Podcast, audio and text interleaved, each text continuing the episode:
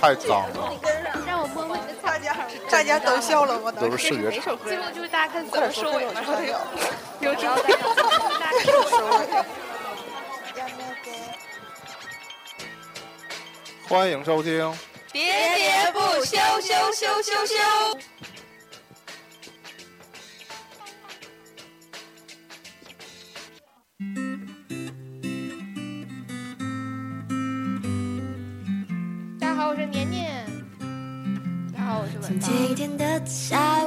大家好，我是钱多多。大家好，我是椰子。今天又说早了。我们这个节目老是直奔主题，没有什么前戏，所以每次开场不好，不好，我需要前戏。就是李老师说前戏和后戏要要做的久一点，特别是前然后中间呢？瞬间吗？一个小时时间还短。你们说的都太夸张。都想的是什么呀？罗老师，你不觉得那些什么，我们正常人不就是什么六七分钟？算了，跑远了。你铺垫这么长就够了，差不多。今天的正题是，今天我们热烈欢迎团长归队，学生归来。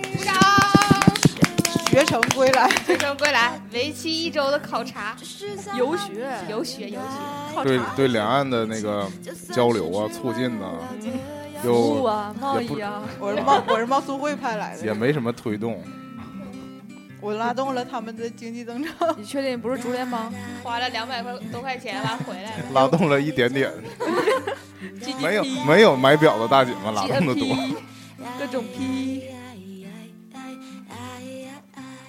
别吃了，嗯，我把这块吃完，嗯还没吃够。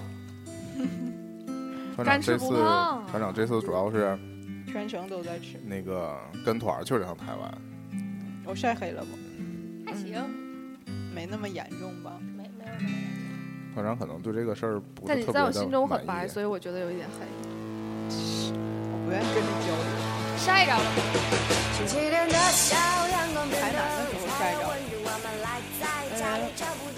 台南在北回归线以北，哎，以南，以南，然后热带的，就是在赤道跟北回归线之间。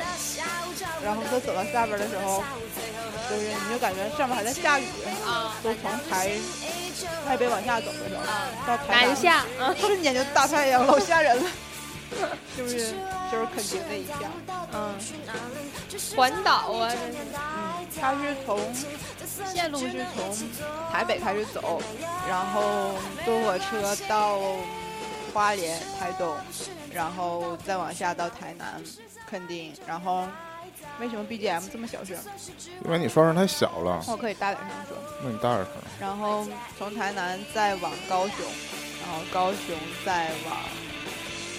我有点记不住了，完回去了，高雄到沈阳了，回来 对，因为从高雄到后来的那个断片儿了，溜达的地方特别少。从高雄走的时候，那不更应该记住了吗？就没走啥地儿啊。高雄回的时候好像回的是嘉义，然后回的是桃园，然后又回到了基隆，然后回的台北。没有去花莲吗？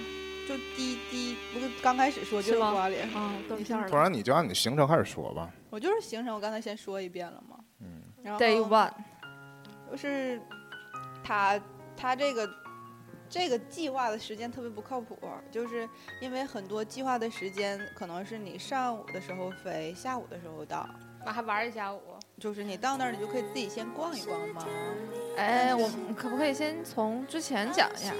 就是你准备去的时候，之前之前就是讲我为什么跟了团儿这件事儿，对，就是系统。因为我我在此可以给大家一个好的建议，就是他会存个五万，就是就是有三三个途径是你可以赴台自由行的。第一是存一个五万元或以上的定期存款一个月，嗯，然后那么你这个证明要在一个月之前开好。就比如说你要五，存款证明，比如说你要五一成型，那你这个证明就得是四月一号，四月一号开出来的。四月一号开出的最晚最晚是四月一号开出的存款证明，就是一个书面的东西，那上面日期必须是四月一号打上的。你五月一号出游的话，你必须最少提前一个月，或者你三月一号也可以。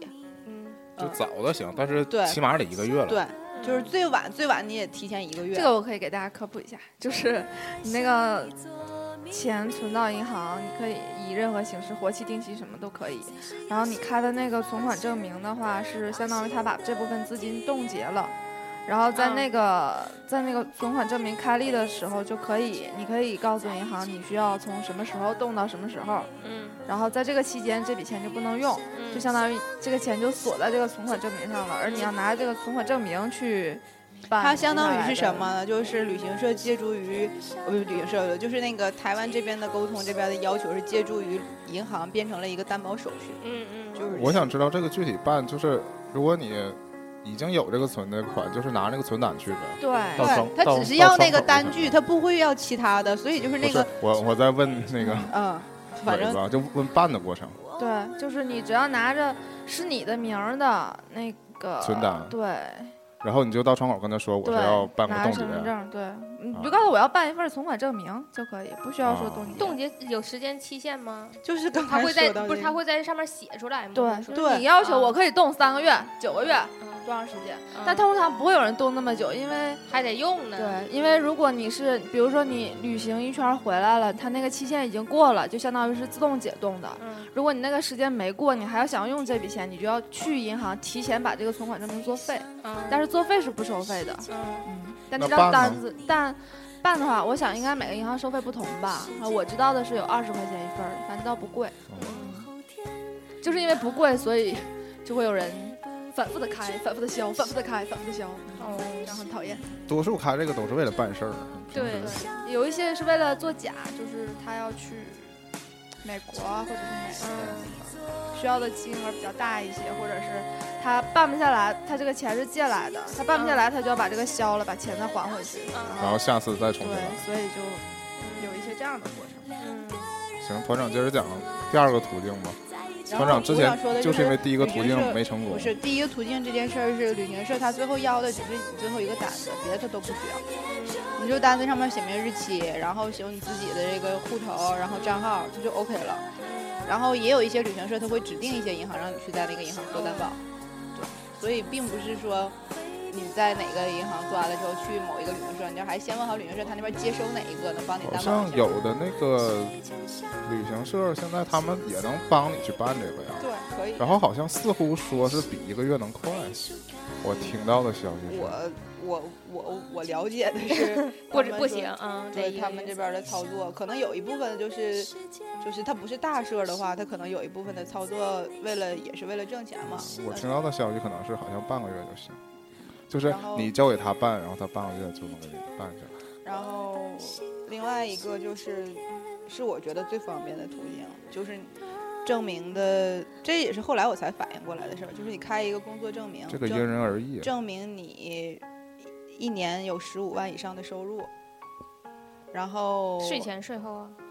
这个我还倒没细聊，之前就可以吧。反正就是你只要证明你能一个一年能收入到十五万，然后你找扣个戳就 OK 了。那这个其实这个证明是最好，这个你来讲好办，对，真的因人而异。就比如像我这种，你想开，我想开个那个证明，真的是还不如你去办那个存款证明呢。然后第三个就是你你是信用卡、金卡、白金卡。嗯，这个金卡、白金卡每个行业不一样吧？就不一样，但是好像就是你只要是银联的就 OK。但我跟你讲，你你是信用卡的白金卡、白金卡级别，那个更不好办。啊，金葵花那种可以吗？那是金卡吗？我不太清楚。招商银行金葵花级别，也不一定是带金字的。对呀，就我也就是这么觉得。他这名字起的很怪，完了到底是不是？啊，算了，这个具体也得是去问具体的银行。那这个也算是一种担保情况呗。这个就是正常的话，你金卡、白金卡账户，你就不用什么担保不担保。它是什么一个理念？就是因为你只有足够的呃资金，你才能办出来这个金卡或者是白金卡的信用卡。嗯。所以就相当于，如果你有这个，就证明你肯定有那笔资金。嗯。但实际上这个也不一不是完全能确定的。对，这个一是不好办，二是如果你想要也这个卡制出来，也得需要一个月左右的时间。啊。不能临时做这样，嗯，还是推荐推荐一下五万元存款，这个比较好办一些。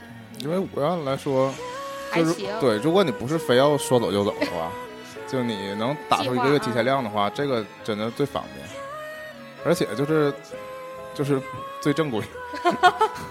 然后五万的那个存款证明一定要是自己户头，就自己的名名头，不能是其他人，就爸妈什么的都不行。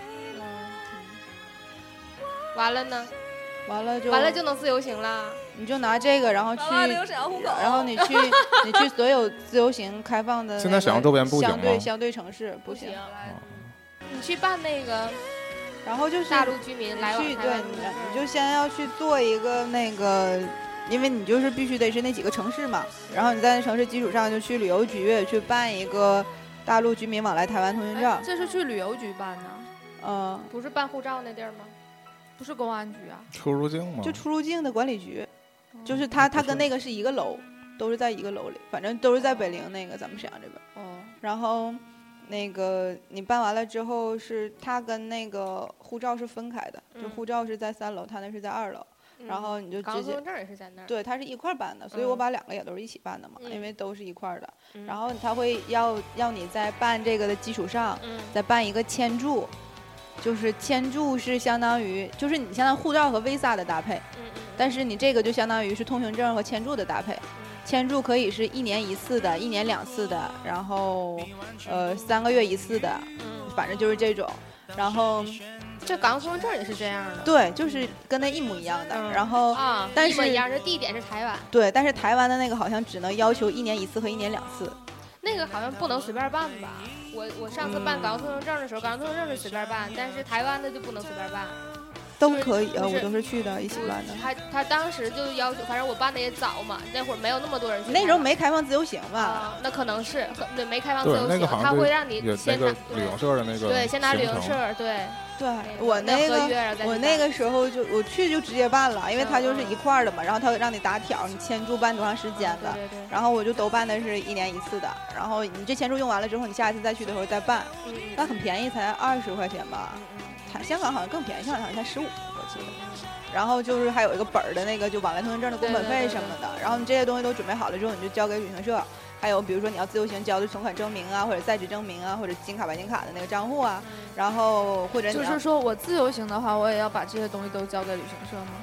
呃，反正不，他说那意思，你也可以在网通过网上交这个材料，就是网上也可以给你代办那个，就是因为你要是办一个台湾发给你的那个入台证嘛。对，因为你团长说这些就是你之前准备这些都是为了入台证。东西都是给你那个纸儿，你没有那个纸儿的话，你根本就进不去嘛，你就只能困在困在机场。对，然后，呃，这东西你可以自己办，你也可以通过旅行社，但其实费用、手续什么都差不多，就是你整个这个过程什么的也没差那个一百块钱左右，也就那样。就是旅行社也可以给你办自由行。对对，然后你把这些东西都搞定了，然后就都 OK 了。然后台湾那边有一个自由行的网站，他推荐的是一个浙江的一个旅行社，其实也还是通过旅行社在办。啊，对，对，一回事儿。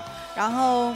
你把这些东西都整完了，然后跟团的话你就不用那个什么证明了。你要是自己的话，你就就证明就完事儿了。然后你就等着他那边等着把所有你这部分团队的人都集齐，然后去交到那边去一起走团队审批。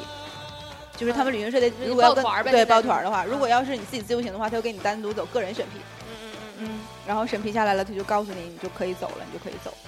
那审批过程大概一周差不多了吧？差不多吧，就是基本上你要是十几号的话，他就月初就能给你弄这个东西，最多也十天。这部分费用呢？这部分费用就是你签签签注没有？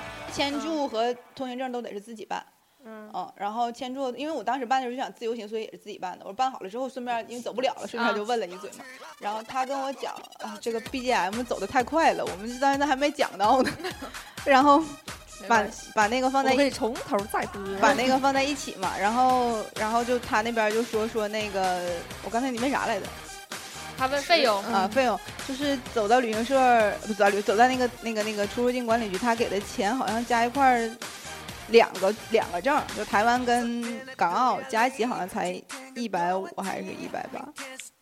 反正反正就是，总之就是不到二百块钱就能很便宜。就是实际上你要光走台湾的话，一百以内好像就走下来。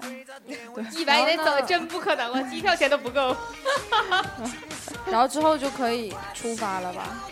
嗯，对你就可以走了。那团长在去台湾之前打包行李的时候有没有做什么特别的准备？打包行李有什么准备？就跟正常出去一样，液体托运，东西现在都都扔包里。就是因为你去台湾穿的就少嘛，你就把那个衣服都很少，然后就就就卷吧卷吧就都扔里了，就很宽松的拿着走了。可是回来的时候并不是这样，就是要多狼狈有多狼狈。这应该带再带个空箱子去。就是就是你箱子里边装空箱子，然后带空箱，就是你带带一个大箱子，里边有个小箱子，你把东西装小箱子里。去台湾往返，他这个行李要有什么要求吗？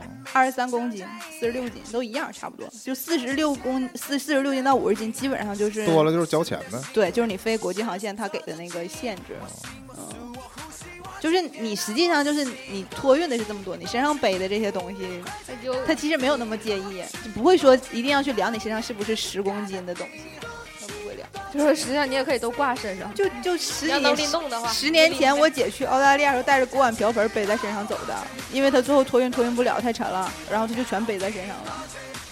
就是，那你这个就是实际上它不会特别严重的，没有那么严严严肃的去处理这个身身上背的东西。你来都来了，对，就是来都来了，住都住下了，干嘛？咻的一下就已经到了呗。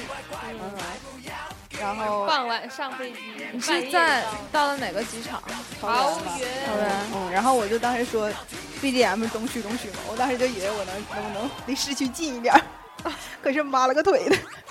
我就是我住在了大农村，motel，就是你一望就全都是稻田的那种，你知道吗？呼吸之前之前不就跟你说台湾就都是大农村？大农村的，就是因为我当时就是第一天他给的那个行程上面的地址住的地方没有，然后我那天连地图上都没有吗？不是，是那个他第一天没安排好，因为没有空的房间。然后我后来到了之后，我问我说我们第一天住哪？他说住桃园。我就心里想，我桃园打车到台北的话，其实。一百五以内，肯定对就到了。说的都是人民币呗。对，我先说人民币。能花人民币吗？不能，我就折合成大家能够理解的钱数，就是你就相当于去沈阳打车到苏家屯儿，你知道吗？或者新城子这种。然后我当时这个外地人也不了解。然后我当时就想，那也就差不多，就从市区打到近郊嘛。然后我就发现我住的并不是近郊，是远郊吗？特别远，特别郊。然后，然后因为住的那个地方就是。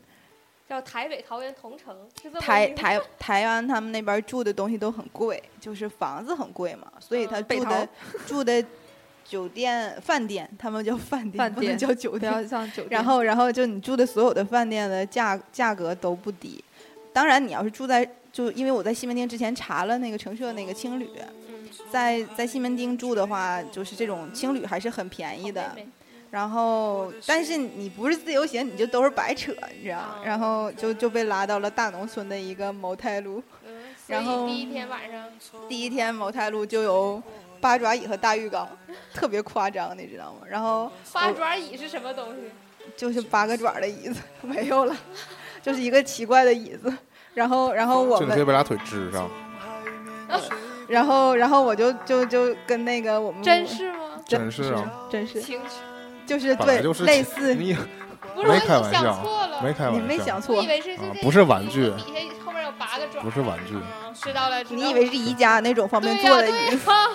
然后我就跟我们那屋那个大姐，我们大姐爱抽烟嘛，抽的特别严重，我就被熏的每一天都被熏的晕晕乎乎的。上浴缸泡澡啊？她第一天说说这屋里是能不能抽烟，我说不能。然后她就说怎么？我说有感烟感气。我后来就没骗成功她，因为她隔壁还有一个老大妈也抽烟，就跟她说我在屋里抽了没事儿，就这种你知道吗？然后叫她去阳台啊，没有阳台啊，门口走廊开窗，就后来。第一天他住 motel 的时候下的是一楼朝的，因为 motel 就是你下面是那个车库嘛，上面是二楼的那个住的地方。然后我们当天去还说，因为我们当天到桃园机场的时候，飞机已经晚点了，当时规定的是十点落，然后其实我们起飞的时候已经晚点了半个小时了，就是起飞的时候是，呃七点，正常是六点半，然后但是七点起飞了，飞了三个点，十点到，但是。在这个飞行过程当中，机长有有加速，就是他在他在超车，就开的特别快，就提前到了。然后到了之后，你知道，然后那个飞机就就就就就说十点零五落，十点零五过了，能一会儿他就就又打开那个广播说我们这边有航空管制。然后，因为我当时在那个没在贴窗，但是我听到旁边一个贴窗的那个小伙说，他看到周围有有五六辆飞机，都是五六辆都是架有五六架，反正就是都是那么回事儿了。然后就是闪着那个闪着那个红灯和绿灯，来接你们了。就是因为他他没办法那个他那边的那个航空管制你也下不去嘛。然后当时我就听他那广播里面他说了一遍中文，说了一遍英文，说了一遍闽南闽南语。话他说英文的时候，他说 We need to still hold on，你知道吗？他就说说 hold on 的时候，我就心里想，哇，这个飞机可以 hold on 啊！我就想那飞机是停在那儿的，你知道吗？可是不可能啊！要 hold 住，对我后来就跟那个小伙聊，小伙说小伙 你傻吗？他说那个 那个飞机不能 hold on，但是要一直转着飞。我说但是他英文说的就是 hold on，就停我以。为是飞碟啊，就在那儿。停我当时我就想，哇塞，太洋气了。然后就是，你脑洞开太大是你这是你英语学的不好，hold on 是稍等。然后，然后我英语学的不好，然后我就以为他是停在那儿，然后紧接着我们就就就就到那儿的时候就已经十点半才下机，然后十点半下机那，正好，其实还是三个点儿。嗯，我建议大家去办一个出去旅游的时候都去办一个华夏银行的商旅卡。嗯，这个哎呦，这个这个硬植入，不是这个卡为什么要告诉大家呢？就是特别棒。路口有华夏银行，一会儿其实吧，其实华夏现在所有的卡都是出境第一笔免费。呃，丽人卡也是，但是别的卡我没办过。但商旅卡它那个限额高一点，所以我就，而且商旅卡好的地方在于什么？它都是磁条，但是丽人卡是那种芯片，你芯片有的时候在在境外它不识别，你就只能是现在我国国内正在淘汰磁磁条卡卡，全面普及芯片卡。但是我我我我去那哪儿的时候，我就是去那个弯弯的时候，因为他跟我说说你那个是磁条的还是芯片的，我说我这边磁条，他说那就 OK，因为他刷的那个 POS 机，他正常刷的都是磁条嘛，他芯片有的时候不识，他就不会刷出来那个数，然后那不就就很麻烦嘛，到时候，然后对，但是更新换代就得一点点儿来，但是思密达也都是滑的，嗯慢慢会会变，的，它跟中国一样，就是都在都在推广过程中，最后都没普。中国现在，但是不影响你原来的磁条卡。你中国现在到哪刷卡也现在也是刷磁条，很少有那个芯片的少少有。对，都在普及。第一笔免费是怎么免费？就是你当天取款的第一笔是免手续费，只按银联走汇率。对，然后我就当时下飞机了之后，我就记得我查攻略里面说，在台台那个台北桃园机场，它有很多 ATM，然后我就以最快的速度冲出去了，然后冲去了之后，我就去那个他那个就是当地那个 ATM 机上把钱取出来了，然后取出来了之你后用了，这张吗？不是，嗯，对，这种，嗯，然后啊是挺好看的，你可以对着话筒说。真好看，然后我就拿着那个。哎呦拿着那但是华，华夏的卡都是那种圆边的，有点怪。圆角儿。啊啊，够啊！嗯，然后就在 ATM 取钱，然后 ATM 机哎，取这个取现有限额吗？没有，它正常的话就是但那是一张储蓄卡，对，哦，我懂，我懂。你得你得存进去有那么多。钱才能取。而且就是你去的时候不让带两万以上人民币现金，哦，最少，但是你他也查不出来，你带两万以上他也不到。那我可以卡里不让带两万以上不是。哪里查不出来随身就随身，现金那带你带人民币现金干啥呀？就是折合人民币两万以上的钱的现金啊带过去，啊，明白？就就任何出入境都是，比如说你去美国也是现金也不让带。他是这么规定，但是他也不会查你钱包里头绑了那么多美金的身上，就是他就是如果查到你，他一般不行。如就拿美国举例，如果你是美国人入境，他不会查你身上带多少美金的。但是我看你特别可疑，像什么从什么亚洲啊、非洲来的，他可能就会拦住你，就查你。一堆钱。就如果查到就让你也是看人解下菜。碟嘛。对，很多电视剧里也这么演嘛。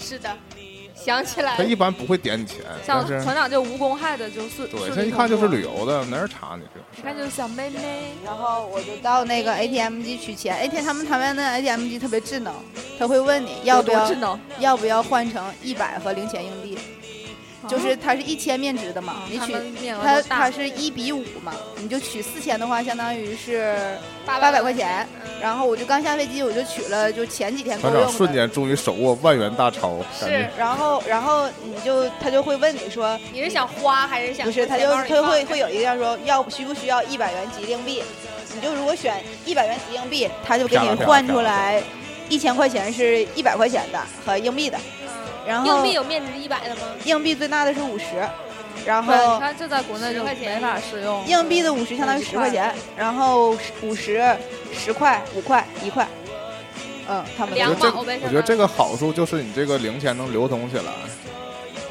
因为你在国内像这种，如果你提款机只能取出一百的，现在连五十的都很都取不出来。对取不出来啊。取不出来啊。所以我当时就看到这个功能的时候，我就特别洋气，我就觉得太智能了。然后我就换了那个一千块钱的一百的零钱，然后我就装在兜里了嘛。他就会问你说需不需要打印凭条，然后他他所有的 ATM 机都会有一个选项是银联专用，就是你只要把卡插进去之后，他会问你是不是银联专用，或者是台湾本地卡或者什么外境外卡什么银联专用，你点银联专用走你这个卡就 OK 了，他就走你银联汇率，你就把钱取完就完事儿了。然后我们就好多。临行团就好多大哥大姐像傻子似的，就有那种就倒腾倒腾钱的其实全赔，然后他就为了要换钱，然后对那个差额，他就说我跟你们四点五换，实际上当天是四点七三，其实也没差多少，零点二三呗。然后他说说你们跟我换完之后，我还可以回来给你换回来，就这么说。你要说啥，理叶子？其实我想说，如果你走银联通道的话，只要是银联卡就行，也不是不是说非得是你这张卡了。就是为了手续费嘛，但其他其他卡投笔是有手续费的嘛。银联通道也有手续费啊？对，就是因为我们那个当时，就是我办这个卡，就是因为它没有第一笔的手续费，我才办的。然后我就直接弄完了这些东西，他们就有大哥大姐在机场换的那个台币，嗯然后还有下飞机，因为你下飞机了之后到桃园，桃园就有好多台湾银行的那个专柜，就除了台湾银行，还有其他的银行的专柜，你都可以去他们那儿换钱，他们都按当天汇率给你换。然后我那我这点我想说一下，就是很多人就总在纠结这个汇率，我觉得就以我们这种来都来了，不消费水平对，就根本不用说会差到你要就是考虑汇率再换钱嗯你只是就在你需要的时候换就可以了，你根本也没差不了多少。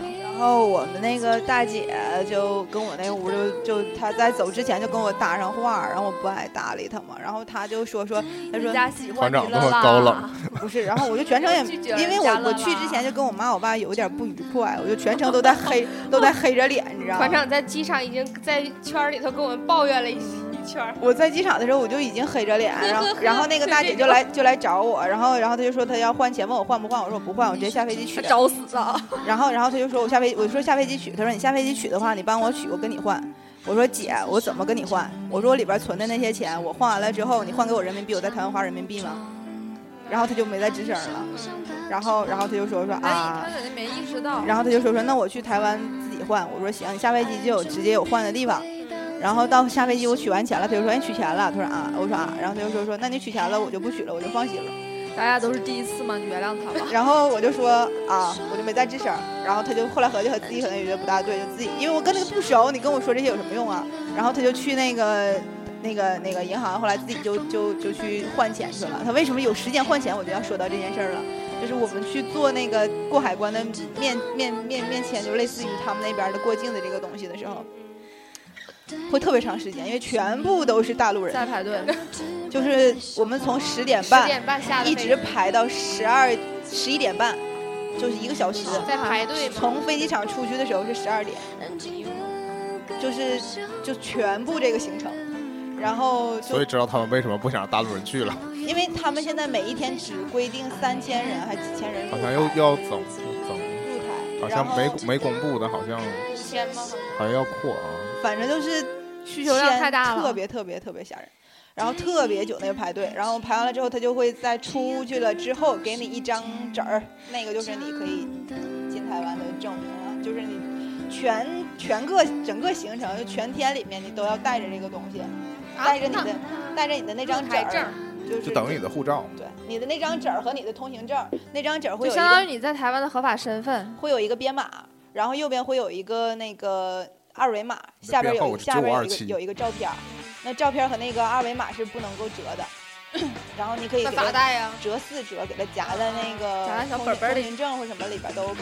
然后这两个东西你要随身携带，它的 那个通行证上面，通行证那个那个那个给你发的入台证上面会有你入台的时间，会有一个戳，就比如说你五月十八号入的，你就写五月十八号，然后要多长时间的话，它就会标注出来十五天以内。是你 check in 的时候都要用这身份呗？他就是提前做好了这个团队的访谈，所以他不在乎这个 check 因为。跟就是是只要是如果你在台湾出现任何情况，嗯，拿那个小纸儿纸儿就跟你在国外用护照是一回事儿。去大使馆求救呗。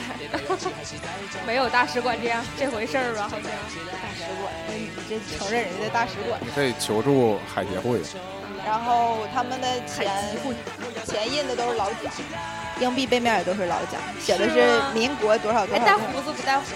我也没注意，有头发没头发的？没头发吧？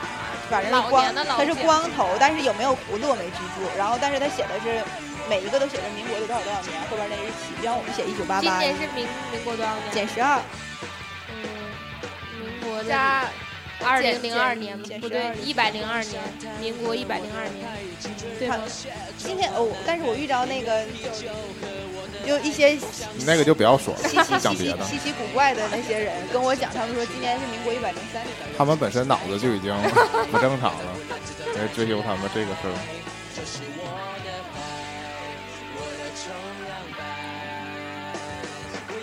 你对着话筒都听不见，本来不就应该是一百零三年吗？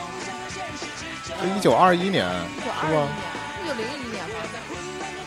一九零一年，反正我反正我是学历算的时候，我哎算的时候那百度一下。正我们常是讲这种话题，然后这种事儿竟然能犯错，简直是那个，因为那个阿姨。啊，因为我们我在药店嘛，然后那阿姨问我是哪一年的，然后我说我是哪一年的，然后她就跟我讲说，哦，那你是民国的，她就减了十二，她直接减了12，七六的，你一定要说出来。八是年的今年今年年是一百零三年啊，一九一二年开始算，说反了，然后。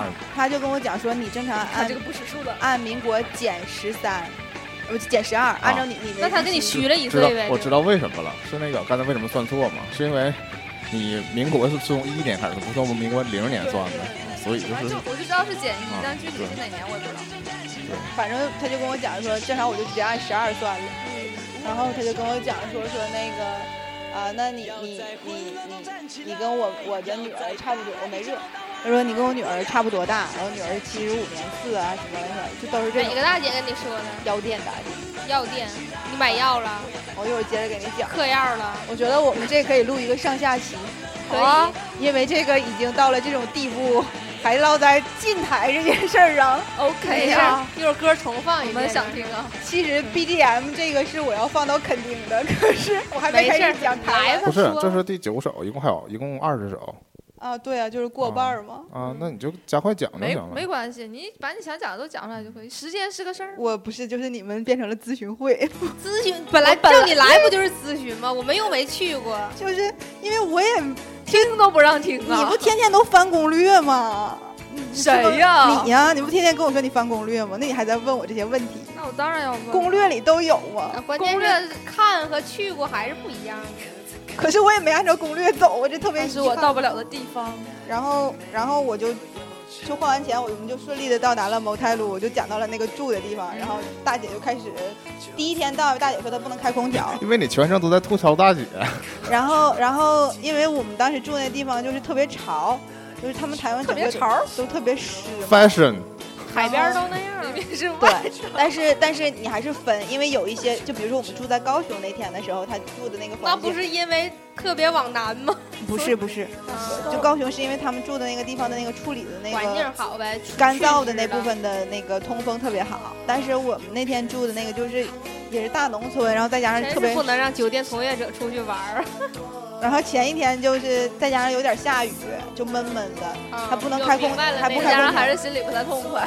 空调也不能开，然后它也不除湿，也不走冷气，我就整个一点多开始睡，一直到六点多全程没睡，就是都是在醒着的状态，绵羊吗？就迷迷糊糊的状态当中，就感觉身上都是粘的那。你出去转呢，上大田里地里头跑啊。我赶有鬼是？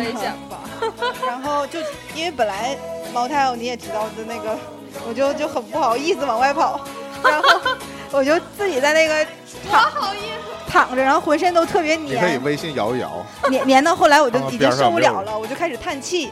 终于那个大姐听到我叹气了，她说没睡着啊？我说啊，她说那你把空调开开。那她也没睡着呗？对，就是她跟我说她挪的地方睡不着，然后然后我就说，我说啊，我说那你不热吗？他说啊，我热还行。我说我太热了，我说不行，我要开空调。他说你开吧，我就开了。他开空调的一瞬间，不到半个小时我就睡着了。然后我就回然后你睡着，他就把空调闭了。然后然后我就六点开的空调啊。啊，然后一直睡睡到七点起来，就睡了一个小时。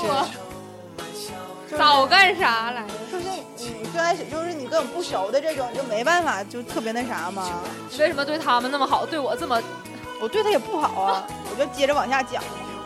然后班长说：“对越熟的人越残酷，对越陌生的人。”然后我就回去跟我妈微信，我就说：“我说我太热了，睡不着。”我妈就买卡了吗？结果没讲到那儿呢。机场买卡呀？我还没。机场就是因为机场那个大哥大是十点结束营业。啊，好好好，我们已经十二点了。七点起来的啊。啊，然后我就吃了个早饭。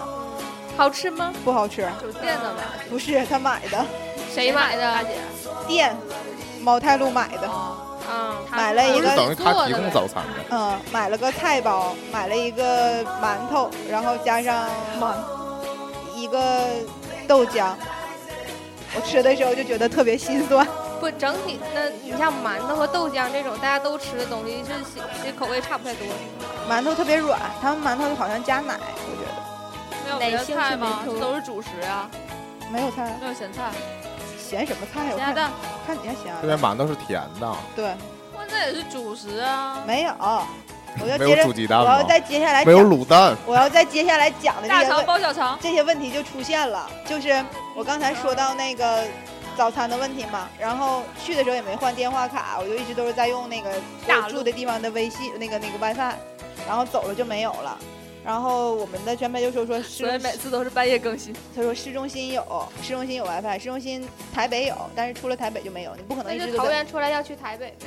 对，你就只有在机场和台北市内有，剩下都没有了。OK，就是这种状况。没有没有呗，喊啥？然后我们就吃完饭了嘛，然后就出发了。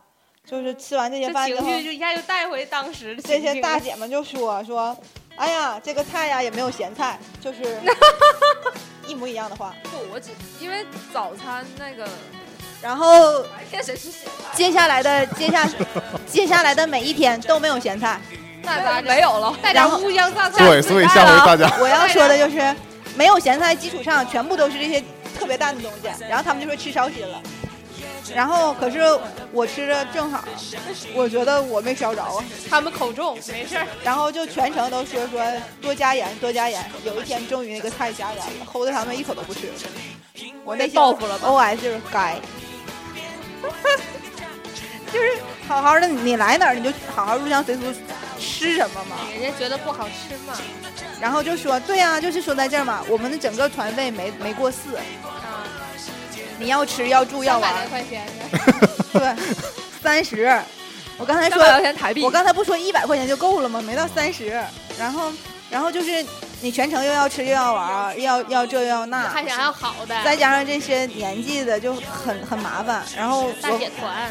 后来我们走的这个行程，我刚才也说了，就是先从那往下走嘛，都是那些大部分是台湾，它景点都不需要门票，那他们就会觉得说我们到的地方是没有门票的，他就觉得这个钱哪去？对，报这个团亏了。他觉得我我我应该有门票，他就觉得说你正常一个公园你应该有门儿。他觉得你是不是带我来的都是一些不用花钱的地方？可是比如说对，就比如说 比如说肯定国家公园特别大。你根本进去的时候，你就是你要去的那个地方，跟你要进去的地方根本不是一个地方。哦，所以他就说，这片公园连门都没有啊！我知道了，而且他们就是一般人都喜欢找一个大那个拍照，对呀，为了找大门拍照啊。对，然后这就接着说嘛，然后我们就开始了这个环岛旅行。就开始的时候就走了花莲，我们去了花莲有有一个那个。他他我们坐小火车嘛，下火车了之后，花莲有有卖花莲便当，然后他还有剥皮辣椒可以卖，然后就很好吃。剥，我也没想多接话，笑的太欢乐了，因为年的听出来了。剥皮辣椒，奇怪的词那你就叫扒皮呗。他写的就是剥的那个剥。有一份牛扒，还有一份鸡排。妹，没事，你接着讲。这个 BGM 声儿就变大了。然后我们当时就去，老挑，我动都没动。然后，然后，然后我们就去那个，就吃团餐嘛。我就，反正我也吃，吃也吃不了多少，我就抱着我就垫吧一口，然后我就去寻摸我自己想吃的这种心理。然后他们那帮人花了好多钱，但是这个我觉但得是吃到好吃的了吧？还还算吃着了吧，就还算值当，因为这帮这帮风卷残云的大哥大姐，我真的要建议大家，所有人去台湾一定不要抱团。如果你有能力自由行的话，团长，你这忽略了有大哥大姐想去。哎哎，都没声儿了，嗯，好了。然后我当时去的时候，因为风卷残云，那桌子上的饭菜转到我这儿都是没有的。后来因为我来不及吃，然后就有一大姐就就我那屋大姐就说：“来，是你赶紧吃，你赶紧吃。”就开始这话了。后来我就再加上什么人都有，你也不想去伸那个筷子，行了，行了然后我就放弃了，我就开始自己去询问别的的吃别的。饿死，再等到然后我我就我就开始这些不太重要。就脱团去买别的吃的嘛，然后就在脱团的这些过程当中，每一天坐在那儿开始，我就开始上外边买东买东西吃，然后我就了解了所有三位 eleven 的吃的和所有所有市场里啊各种各样的吃的。虚了。然后当时我去那个花莲，我就买了花莲便当，然后他那个便当真的就跟我们看的那个也。挺好啊，吃看到了很多当地是什么猪排？猪排便当，然后就是呃什么都有，有鸡排的、猪排的、什么卤的、排骨的，然后然后他的那个便当，因为我当时查的时候在池上站会有一个池上便当嘛，他那池上便当的米是用池上米做的，他会用两分钟，路过的话你可以在那站买，但是我的那个车没路过池上，走的是路过苏澳实价了新。苏澳新和那个自强一直到花莲，然后我就下车了之后，我就看到花莲车站有，我就买了一个他们那儿，但是它圆圆的木头盒子，然后呃好吃不？好吃啊，就是特别大一块那个排骨，卤排骨种的话价格怎么样？七十台币除以五十四块钱，就是差不多。就是质量完全不一样。我吃的时候我就内心觉得，开心。我吃的时候我内心 OS 就是什么时候咱们能这么有良心？就是真的，就是业界良心啊！就就是你开一个吧，我当时就是觉得太棒了，然后我吃的饱饱的之后，我们那天就到花莲去了自强夜市儿，夜市儿因为我们去那个景顺夜市儿，自强自强夜市，它那个那条道，夜市儿对，不是夜市儿是什么？是夜市儿，夜市儿，夜市儿不是夜市儿。然后我们我我我们那里面它就有 有榨那个鲜果汁什么的，就各种各样的鲜果汁，然后嗯有都是我没没吃过的鲜新新鲜水果。对，就是什么芭乐、番石榴、莲雾、你现在百香果这些乱七八糟的。你今天跟我说这些有什么用？我吃的。然后就往里面走，它还有好多那种烤的竹节虾呀，什么什么什么什么生蚝乱七八糟的。但是就是因为自强夜市这种夜市，它不是观光夜市，所以它的口味跟台湾人很像。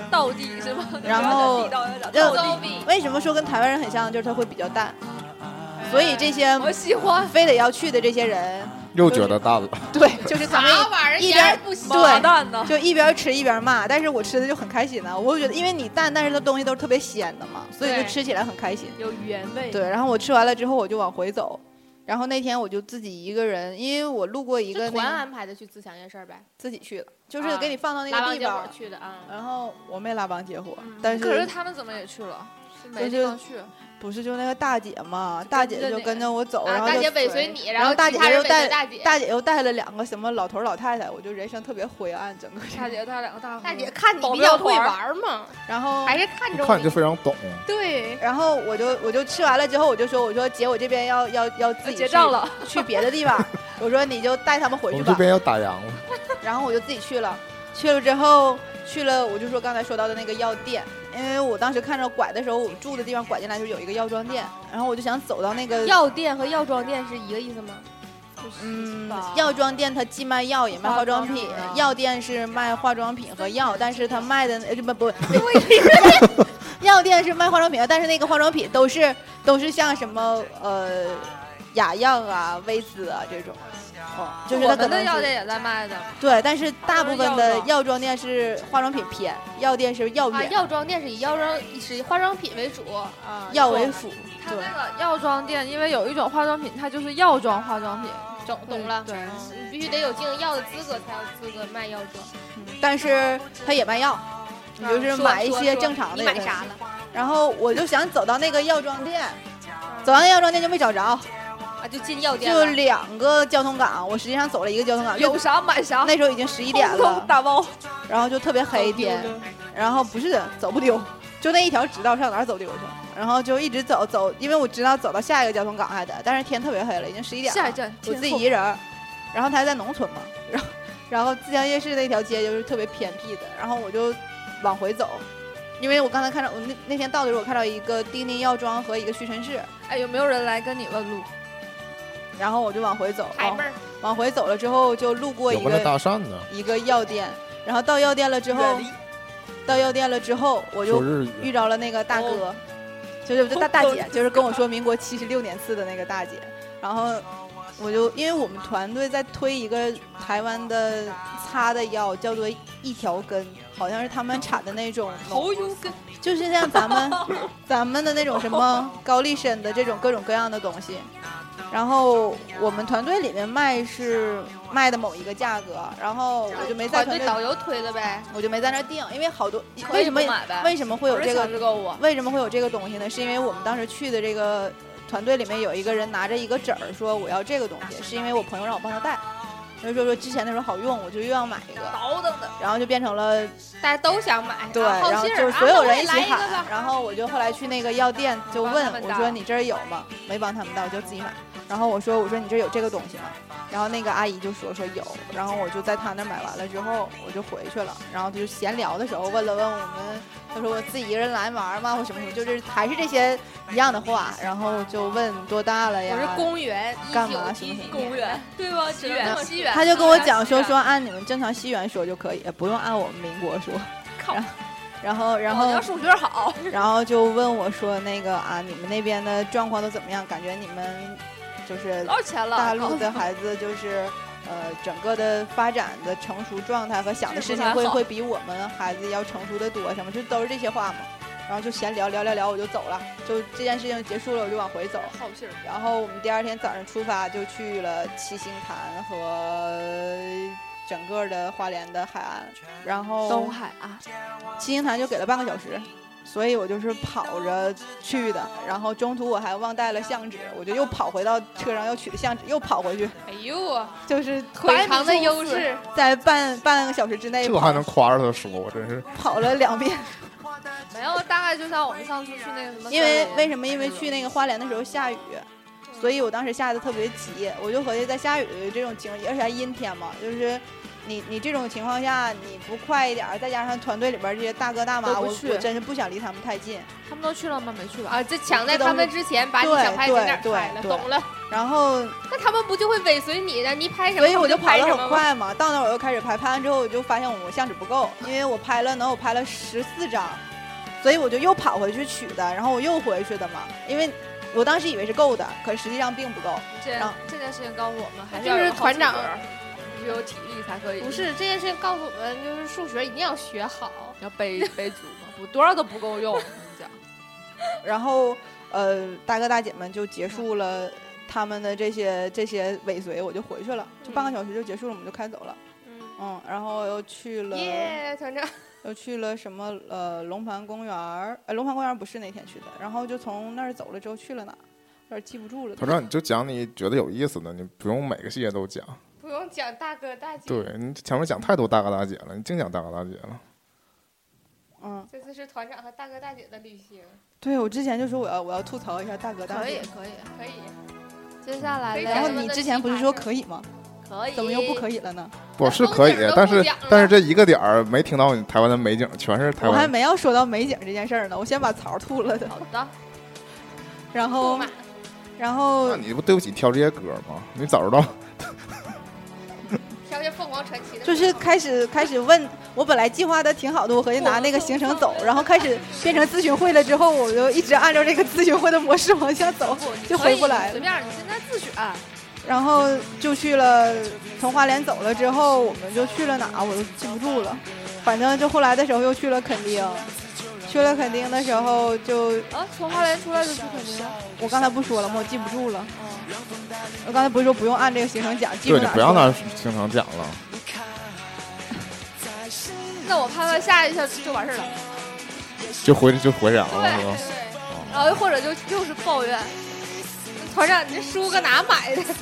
嗯，然后，然后我就去了啊，对我们那天还去了泰鲁阁，就是我说我还是得找这个，然后他说不用，然后，然后去泰鲁阁的时候不用理他。去泰鲁公泰鲁阁公园，泰鲁阁公园它也分有一些收费和不收费的，我们去的也是不收费的。他们门票应该很便宜吧？没有，我们去的不收费，没有门票。我就是说，我不知道，我们没去那个门根本就，然后。我们去的是环球公园，然后在那儿又看了一眼，说当时建泰鲁阁这个公园的时候走这个山路很不容易。然后泰鲁格是什么？是烧香的吗？不是，就是一个森林。哦，我以为有这个名字是跟什么？没有，因为它那个是在是在一个特别远的地方，然后然后它那个它是个地名。不知道以前跑过什么马拉松了然后因为那个海岸沿线的那个公路修的特别费劲，再加上地泰鲁格本来都是岩石，他把那些岩石凿了之后，正常才开的这个巷，然后就会之前的时候说这些路都是老兵，就是当时带到台湾的这些老兵在眷村，后来没事儿他们去刨开出来的这个，然后因为开这个泰鲁格的公路。呃，也死了不少这样的老兵，因为台湾的那边对于这些当年被带过去的眷村住的老兵的福利待遇，并不像我们这边，所以他们军人的地位，就那些老兵的军人地位没有特别高，就是该是苦活、脏活、累活还是他们。然后后来的时候建完这个泰鲁格公园这些公路，就两边就有一个亭子，就有小的特别小的溪瀑布。就有人说，因为那个瀑布从来没停过，从建它楼到结束，就是一直都有两两两两流溪溪水往下淌。他们建了一个庙，他们说那个水就是老兵的两行泪，哇塞不是汗水吗？因为死死了太多人嘛，然后这是个悲伤的故事。因为你背不上去，然后凿不开，然后再加上炸这些岩石等等这些东西，就是因为你就总是要修公路的嘛，所以后来就立了一个泰鲁格公园的什么东西什么什么路一个一个碑。然后，然后它有一个长春桥，你得从那个地方过去才能到那个那个庙的。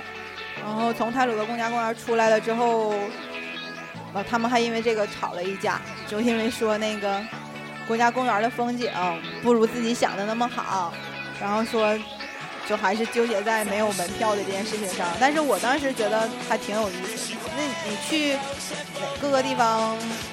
看的总还是各个样不一样的一些小的人人文或什么的也可以嘛。然后我就是在，因为全程都是我自己一个人在找别人帮我拍照，嗯，就遇着了一个老爷爷。老爷自己开车来的，然后就给我拍完照，他就问我说哪来的呀？然后我就说我说啊沈阳来的。他说啊沈阳有张学良，啊，我说啊，然后他说我之前还去过。我说啊哇塞，然后然后然后他就说说很好呀很好，然后说沈阳发展的很快呀就这种。我说啊，然后好好交流交流啊。然后就让我想到那个就是那个《似水年华》吧，那剧里不就是吗？就是台湾剧组进到乌镇，然后跟老头聊聊聊，开始聊到 国家大事了，两岸和和平什么的。就就是确实是这样，然后没得可聊啊，只能就往这上聊。然后那个老爷爷就给我拍完照片喽，然后我就你没给老爷爷拍张照？没有。然后他跟他他跟他跟他女儿，就是你会看到台湾他们好多老爷开车都带着自己女儿什么的出去。哎，女儿真的是自己女儿吗？是啊，因为他管他叫爸，是要去卖槟榔吗？干爹。然后因为那个那个小姑娘不是小姑娘，那个阿姨还跟我笑了笑就走了。然后阿姨啊，嗯，然后我我就在那个国家公园望，因为它那个它是流沙流不是流沙流石，就是那种岩石灰灰颜色砸完了之后，那个水一冲它，它一直往下淌的啊，咕噜下来了。那不是水土流是是缓慢的往下淌，不是轱辘。就是那个水的水流是可以带着那个小的那种小的小小块的岩石，它不是泥沙，是岩石，是石头，是石头，就是那种灰色的那种像花岗岩似的那种。它吹着就吹冲着它往下走，然后你就感觉那个像那个你你倒的那种流沙东西，它就往下淌，一直往下淌，就从特别高的地方一直一直一直往下淌。然后因为有水就会冲所有这些飘着的这些石头，所以它永远都不停。你在每一个地方看着的时候，只要从上往下望都是飘着的，你就感觉那个石头一直在走，然后就特别特别好看。然后这些大姐们就喊说什么玩意儿，怎么怎么的。然后它其实有一点像长白山，对。然后，然后我就从太鲁阁公园出来，我们就去了北回归线，就是从那个花莲那边走完之后，又去了北回归线。啊、北回归线那个地方其实什么都没有。它就是一个北，然后没有线太失望了。有线，有一条线是就是它它会分一个，它那个杯是两半儿的，你就把鸡蛋黄、把鸡蛋、把鸭蛋切了，啊，它中间那个纵缝儿抛开，中间有就是那个回归线那个那对，个，然后这边是左半边，右边是右半边国境线差不多。中间那条线就是空出来的那条缝儿，两个鸭蛋中间空出来的那条缝儿，就是它正常的那个回归线的位置。我有个地方不懂，他是说所有这个沿线都这么修了，还是只有台湾这块儿这么修了？什么意思？就是没其他去过别国其他国家跨这个北回归线你北回归线再往那边走和再往相相对的两边走都是海，太平洋啊，，就它就是最都是海最尖出来这一块儿呗。呃，不是，他还走过我们的云南和广广西。北回归线还路过我们云南啊，我和广西，我就说在那那些地方有这种标记吗？应该没有，没有好像是没有。对，然后台湾就把它变成一个景点儿了嘛，然后因为它正好在海边儿嘛。它如果要是这样修的话，那太阳直射北回归线时候就能看出来了。就正好照在那个缝儿。对呀、对，我说就是这个意思。没，其实其实没有那么在那儿就在那儿近，就在那儿插根笔就没有影儿，那就只有那一那一天，然后那一瞬间对一瞬间对，就在那儿守哇，塞，那太酷了！你得在那儿守着。他得晒成什么样儿啊？脑袋顶头发是着了。啥时候啊？夏至吧？对啊，太阳对对直射北回归线，对，太酷了！然后它两边的，去吧。你就看它那个回归线的两边两半儿，它的那个种的树是一模一样的树，但是长是不一样。有一个长得可能比较矮，瞬间分南北我不知道是不是我自己心里的原因，他确实有一个比较矮，有一个比较高。矮的那个树，人家是后来的，他在那儿先长了。然后我就在左边捡了一片叶子，右边捡了一片叶子你。现在还能分清吗？能，我我当时想着那个写了，但是小小的那个树上面的叶子比较大，啊，晚但我不知道，但是我其实我也分不清就它到底。它更需要阳光。我我其实我也分不清南北，我只知道右和左，就是北回归线这撇我剪的是大的，这撇剪的是小的，因为我也不分东南西北。然后，然后北回归线好多人，然后我们当时就是我站在北回归线一刹那，我就觉得跟站在那个本初子午线的心情是一样的似的。但你站过本初子午线吗？像好像自己出生在英国似的。但是实际上并没有，你知道吗？可是站在那儿一瞬间，你就觉得哇，是控制了世界唯一的的感觉，唯一的区别，一个是横的，一个是竖的。就是站那个交叉处，就跟你站在什么什么八纬路二经街，其实感觉差不多。就是就是，站在那个故宫中轴线上似的。哎因为我正好站在那个那个中线嘛，就一样一半儿的时候，我不就心里想，哇，我控制了世界。你好像站在宇宙的边儿上。然后然后就其实北回归线给那你要是去赤道，你还得了？不热死了。然后我们我就从我们就从那儿走了嘛，然后从那儿走了之后绕地，球多少圈儿？嗯，呃，对我还想说，我们这伸次手够着一个香飘飘。我们这次是顺时间顺时针走的，然后啊，我可以顺着这个 BGM 讲，然后就是中间那段一会儿再补嘛。然后我们后来有一天去到高雄，高雄特别棒，我不知道为什么特别棒的原因，是不是因为它特别大？就相比较其他城 总算，进了一个大城市，就因为之前都在村里转来转去。因为我我为什么对高雄的印象特别好，是因为它比较规整，它有点横平竖直吗？对，它有点像我们古代设计的那种，就是路横竖横竖的那种路，正东正南正西高。雄其实也是后规划的城市。对，因为它是后来的时候，就是陈局过去了之后，把它变变成，对我就想说陈局还变成这个丢不丢？海港海港和整个工业城市了之后，才变成这样的。然后再加上高雄，它也建了很多，就是在他来了之后，建了很多特别好的就是设施设备什么的。然后基础设施呗。痞子英雄，然后还有那个，还有那个那个巨蛋什么的也都是。然后我我到高雄的时候，我那天想的就直接想到了徐佳莹，然后然后他绯闻就出来了。然后想到徐佳莹了之后，然后我就一直都在听这首歌，然后然后紧接着就是我们当你买电话卡了吗？你怎么又回到这件事上？我刚才不讲电话卡的事儿了吗？我没听懂。台湾大哥大十点到，十二点的时候我到的，他十点已经下班了。买没呀？就没买没用，就没买嘛。然后我就说我全程外卖有呗，城市里。怎么像你鬼打墙了？我可以跟你讲，不是我在台北市中心才有。不是团长说那，他不是一直在听这首歌吗？那你这首歌哪来的？我的 M P 三里面下了。好好好，可以，这个可以有。我是人，我是现代人。我不是我一般我想听哪首歌我就线下嘛。我和你又没有网。我在去台湾之前准备了一个例子。好好好好好，干得漂亮。然后，然后我就听这首歌的时候，然后我们当时去了，我讲爱河，爱河是什么？Love River。爱爱河是十分之一的浑河。浑呗？不是，就只有那么只有那么小，对，只有那么小。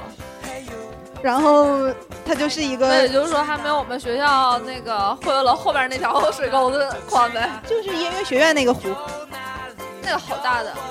就差不多那么大吧，所以可以回去把那个改名叫那爱河。然后说遇爱河就是这个意思。说说就就正好正好供俩人平躺。说爱河之前也不叫爱河，是因为什么拍的那个有一次某一个摄像师拍照片。拍的时候正好爱了吗？正好错位，就是某一个广告跟那个河挨上了，于是就变成了爱河，大家就叫它爱河。就是登到报纸上，大家说，哎，这是爱河吗？然后就因为这个改成这个名字了。然后就去了那个真爱码头，真爱码头那天下雨，还有人在拍那个婚纱婚纱婚纱照。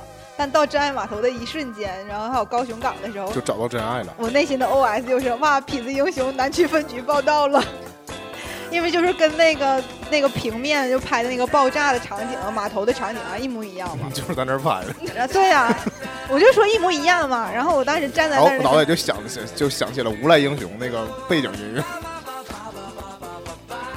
然后就从那儿就就就就，因为但是那个时间也不。很小，其实就是你看完了之后，你没有自己预想的那么大。看完了就走了，然后我们那天就去了六合夜市。六合夜市是观光夜市嘛？夜市。然后那个。它观光夜市，它就会随着咱们大陆人的口味改变。哎，我想说，逛夜市是不是也像大陆那种夜市？就是它贴上什么康熙来了推荐，有啊，什么什么什么宪哥推荐啊，什么各种明星的照片还有签名。我想说，台湾夜市有这种吗？有啊，就在摊位上。他去过没有？我在在图里边看见过啊。这种摊位上也是像，因为现在大陆你看做什么那种所谓的。其实六合夜市里面最多的是马英九。啊啊，那个，你说马英九，我们我我单位楼下卖手抓饼的旁边也印了个，也印了个马英九啊。然后就马英九最多照片的是木瓜牛奶，那有效果吗？对他？就是我不知道。然后应该没有吧？我吃了那个杜小月蛋仔面，有一颗卤蛋。杜小月不是？季季小兰，季小兰吗？对，但是他是那个。渡河的渡去掉三点水，肚子肚皮的肚，然后呃，杜明俊熙的，在高雄的时候，整个的这个夜市啊逛的特别开心，然后当时也也就认识了后来结识的这个小伙伴。已经吃啥？小伙吧。然后呃。因为小伙伴他是夫妻俩嘛，然后那个他那个老公后来就拉肚子，全程他高兴都是我跟他媳妇在逛，她老公在在酒店在饭店睡觉没出来。老公，然后上酒店了。我在高雄吃了我们的那个，他们有特别大的那个泰国虾，是那种拿盐烤的。跟上次在那个釜山铁桶他家吃的有点像，就是那种口味上是什么虾？盐烤虾。盐烤虾，锡纸包的。不不不不不，不是那种啊。他那是活的，就是在在缸里游的，把缸里那个捞出来之后，然后放火上，嗯，然后串成串儿，然后就在那烤完了之后，就上面就菊花对，他是拿它是不是从咬，然后就直接放在那个炭火上面，直接在炭火上面抹盐，不是包起来的锡纸。嗯。不是我说，就是也是大粒儿盐烤的那种细盐，粗细都有，但没有那么大粒儿。嗯嗯，然后咸吗？还行，就问问问这个问问咸吗？这有点还行。说，然后就它特别咸嘛，因为都是新鲜的。然后还有什么乌鱼子？我在看那个《舌尖上的中国》的时候，我看到乌鱼子，我就心里想是什么东西。然后就因为我我我吃过之后，我才说什么东西。他会卖这种一小块一小块，就是。呃，大概大拇指这么长的一块儿是折合人民币十五吧，一块儿。然后它会有那种压好的一扁的，差不多一扁的一百块钱一颗，但是不好吃。他会把葱和萝卜还有那个手指这么大的那种烤烤完了之后一起给你吃。我吃了一块儿，就为了尝一尝看什么味儿。我觉得天哪，就是有一种鱼子，不是不是鱼子的那种口感，它有点像面面的那种什么东西磨成的东西，然后还有点像团吧团吧做成的。然后特别腥，你就吃完了之后就就从脑门都不怎么舒服。那会不会就是比如说磨成粉了，然后它又它就只是烤的，它就只是烤的，不是说有异香吗？什么呀都是扯淡。然后反正我觉得我我不怎么喜欢。然后大肠包小肠我也没想吃，因为在厦门都吃过了，就都是一个味儿，差不多。然后吃了是怎么吃了他们的担仔面，就有什么就是都是。其实我说真的，你跟在咱们这儿吃的这些夜市小吃，跟在他们那儿吃的夜市小吃，大同小异。其实差不多。对，真的大同吃小异的而已嘛，就是就是对，就是我我我去厦门吃的那些小吃，因为有个台湾小吃节嘛，从头吃到尾，你在六合夜市从头吃到尾，一模一样的东西。因为我觉得它，如果你有时候有区别，可能就是原材料有区别。对对对，啊啊，，其他那咱们又品不就比如说像像香肠、大肠包小肠都是糯米肠和香肠，没有任何区别。你唯一有区别就比如说像虾、蟹这些东西是他们当地的，嗯，然后就有那种特别特别大的蟹，就是那种。就是手手掌大还要大一圈的那种，然后它被捆起来，然后那个八个小爪子是在外边张牙舞爪的，然后翻盘放，你就看它在那个盘子里边一直在雇佣，对，然后它那那两不是很恐怖，像蜘蛛似的。就，但是你就明知道它是螃蟹嘛，然后我就说哇这么大的螃蟹，它一直在那晃晃，特别有意思。然后我就说，我说他今天晃完了，表演完回家休息嘛，然后明天再晃。然后，下班了呗，就 但是在那什么里，在那个整个的那个六合夜市里面，有康世美和屈臣氏，所有的这些大姐们就像没进去过一样，就进去，我的美丽日记，我的美丽日记，就疯了，你知道吗？是你的美丽然后，然后，然后就全部都在买这个，然后就卖脱货了。然后他们那边就是属于那种刚放假，价就没了，刚放假就价没了，就这种。恨不得让库里去拿，而且他设的那个店的位置，就是你刚逛完夜市就出去嘛，就是。能积分不？去我问他了，他说不好意思哦，我们这边我们这边不能积大陆的分哦。我说哦好。大陆的 分。然后然后然后他就说啊，你们大陆也有屈臣氏，我心里想，然后然后我说我们那儿也有美丽日记，他说那为什么他们还要在这边来买？然后我说可能是因为你们比较便宜吧。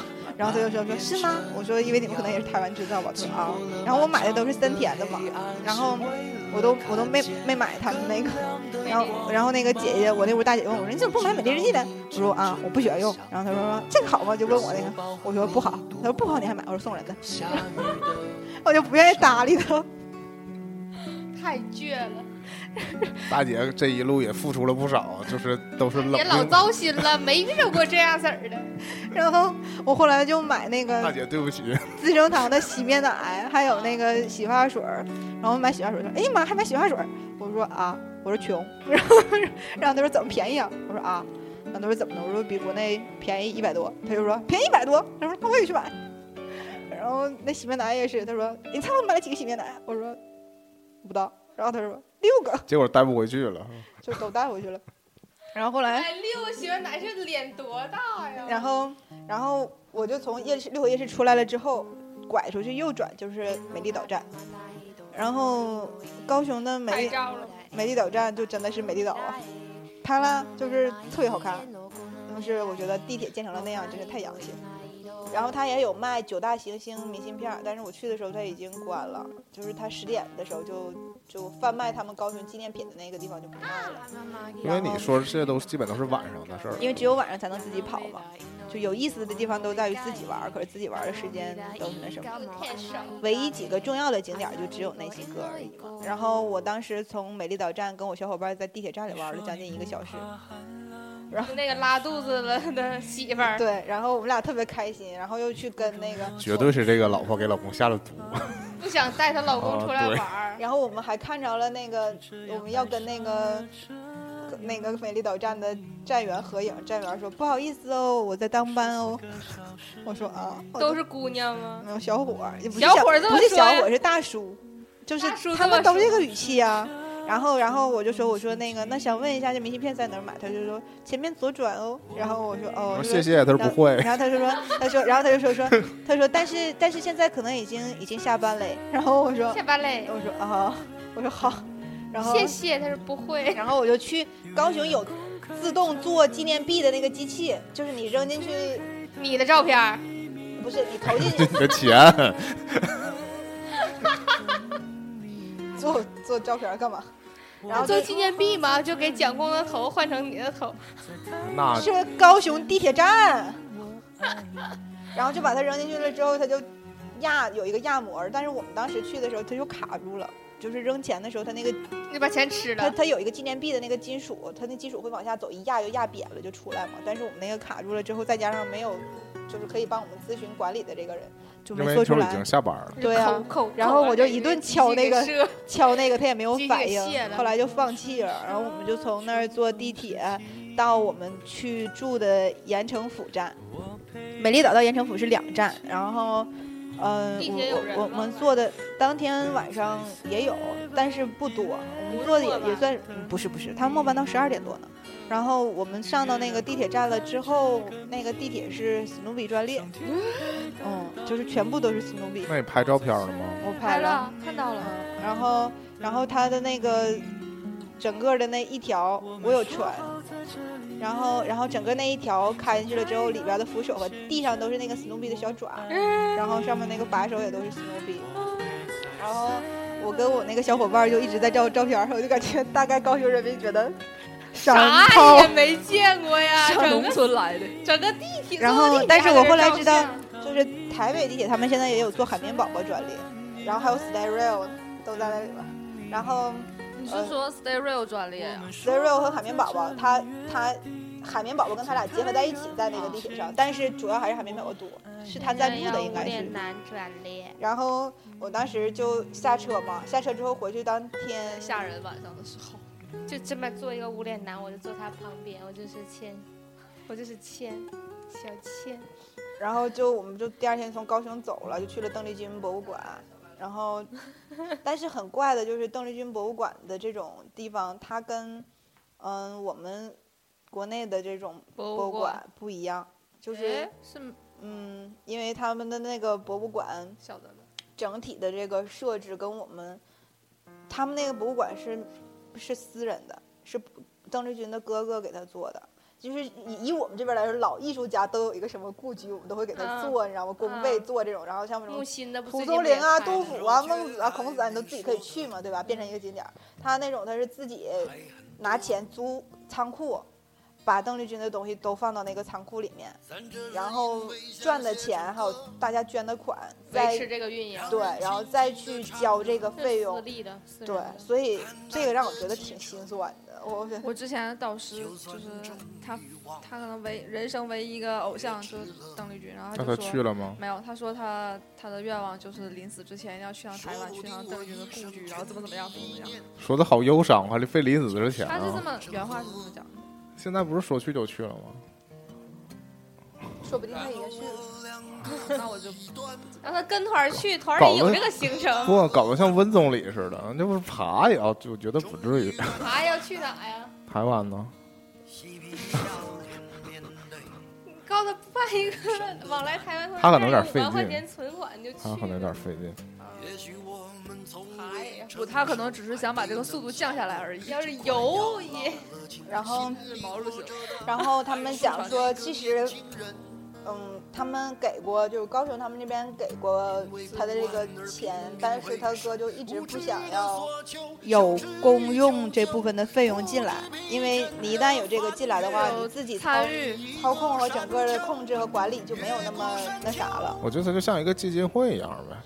就通过募款维持这个运营，然后还有邓丽君当时在法国开过的奔驰车，然后她的展馆里面有好多 LV，然后香奈儿五，然后各种各样的珍珠什么什么玉什么玩意儿，然后当年人家也是，然后我们就说说逛什么故宫啊。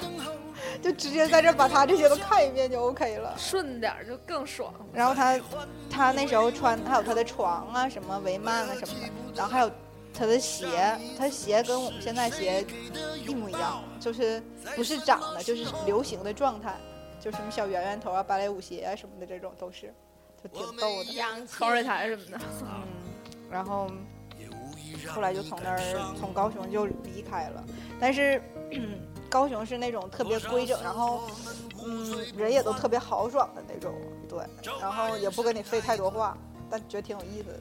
他们讲说高雄人问好就跟我们骂人，他用骂人的话当做问好，就是类似于这种，你知道，然后哎呦，干啥去了？类似，你知道，对对对，然后我靠，你又去？然后后来，后来我们在高雄之前还去过垦丁，垦丁那边特别有意思的在于什么？就是这海滩就是冲浪吗？少年裸上身，就是冲冲浪冲浪少年，冲浪男孩比基尼少女这种，然后就是肉体呀，就是吃着冰激凌。然后我们那个导游说说啊，快让你们演员去吃个冰激凌，然后所有的那帮大姐们都不懂，我的内心呢，我就想谁能理解我？然后，然后那个大姐说吃个冰激凌，什么冰激凌？是吧？哪有冰激凌？然后那个，就赶紧找那个给她老公整拉稀的小伙伴一起去。然后我们我就跟她老公，后来我她老公你这个代号太 拉稀那小伙伴和她老公，我跟你讲，他们他们俩后来在垦丁那天复活了，我们还照照片来的呢。复活了。然后他就有一个大牌子，那个大牌子写写啊写的是往垦丁向左转，往横春向右转，就是正好赶上春娜刚结束，四月中下旬的时候嘛。然后说春娜的时候肯定会特别有意思，肯定大家也特别热闹。今年春娜好像没什么人。我们是临下午的时候去的，有五月天。然后啊，我是我是说不是说是艺人然后都在忙着。啊，大家都在太阳花。